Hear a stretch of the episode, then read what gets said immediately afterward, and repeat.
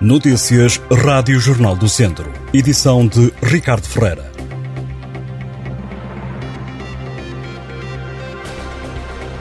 A vindima já arrancou na região de Marcada do Douro. A apanha das uvas teve início a semana passada, uns 10 dias antes do que é habitual.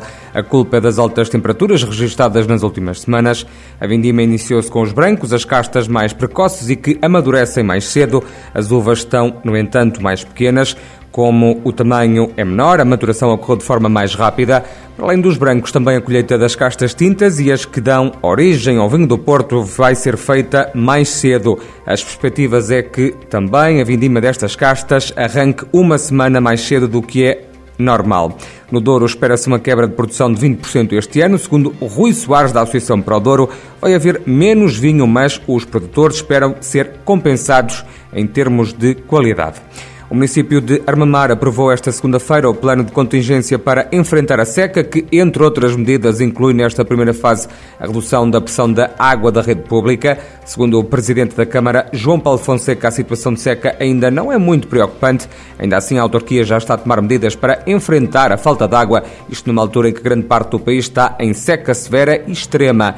Já foram reativadas captações que tinham sido colocadas de lado com a construção da barragem de Timilobos para haver mais recursos disponíveis. Esta primeira fase do plano de contingência inclui também a redução da pressão da água da companhia e a organização de campanhas de sensibilização apelando a um uso regrado da água da rede pública. Vai ser pedido ainda às pessoas que reduzam os consumos na rega e lavagem de carros. O plano de contingência engloba outras medidas que só vão ser adotadas se a situação de seca se agravar, como o encerramento dos reservatórios no período noturno e o aumento exponencial dos custos da água para os casos em que se ultrapasse o consumo médio dos últimos dois anos.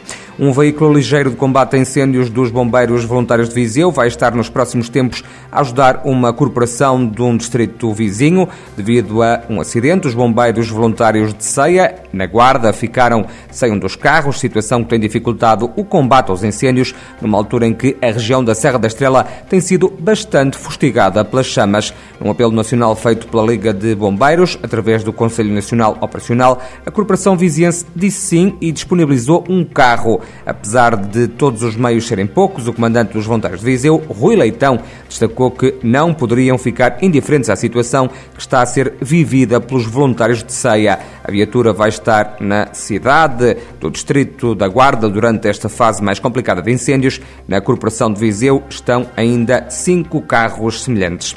O Dia da Independência da Ucrânia, que se celebra já na quarta-feira, vai ser assinalado em Viseu com uma exposição e um momento musical. A mostra de pintura tem assinatura de seis artistas ucranianas, com idades compreendidas entre os 14 e os 49 anos e que se encontram refugiadas em Viseu. As seis artistas fugiram da guerra que teve início há meio ano. A exposição pode ser apreciada no Orfeão de Viseu.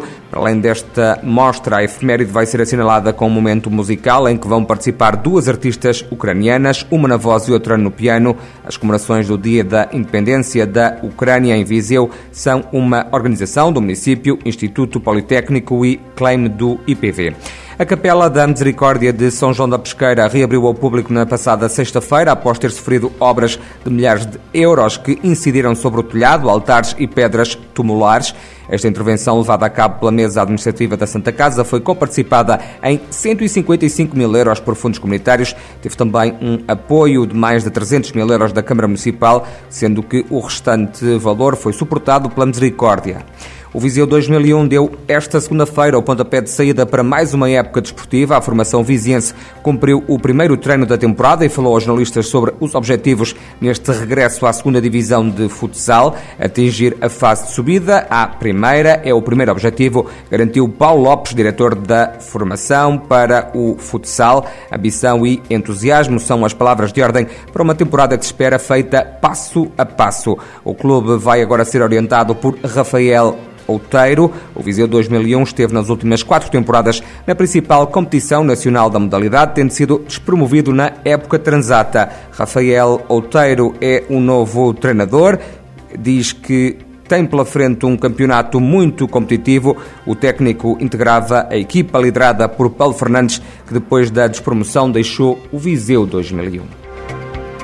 Estas e outras notícias em jornaldocentro.pt.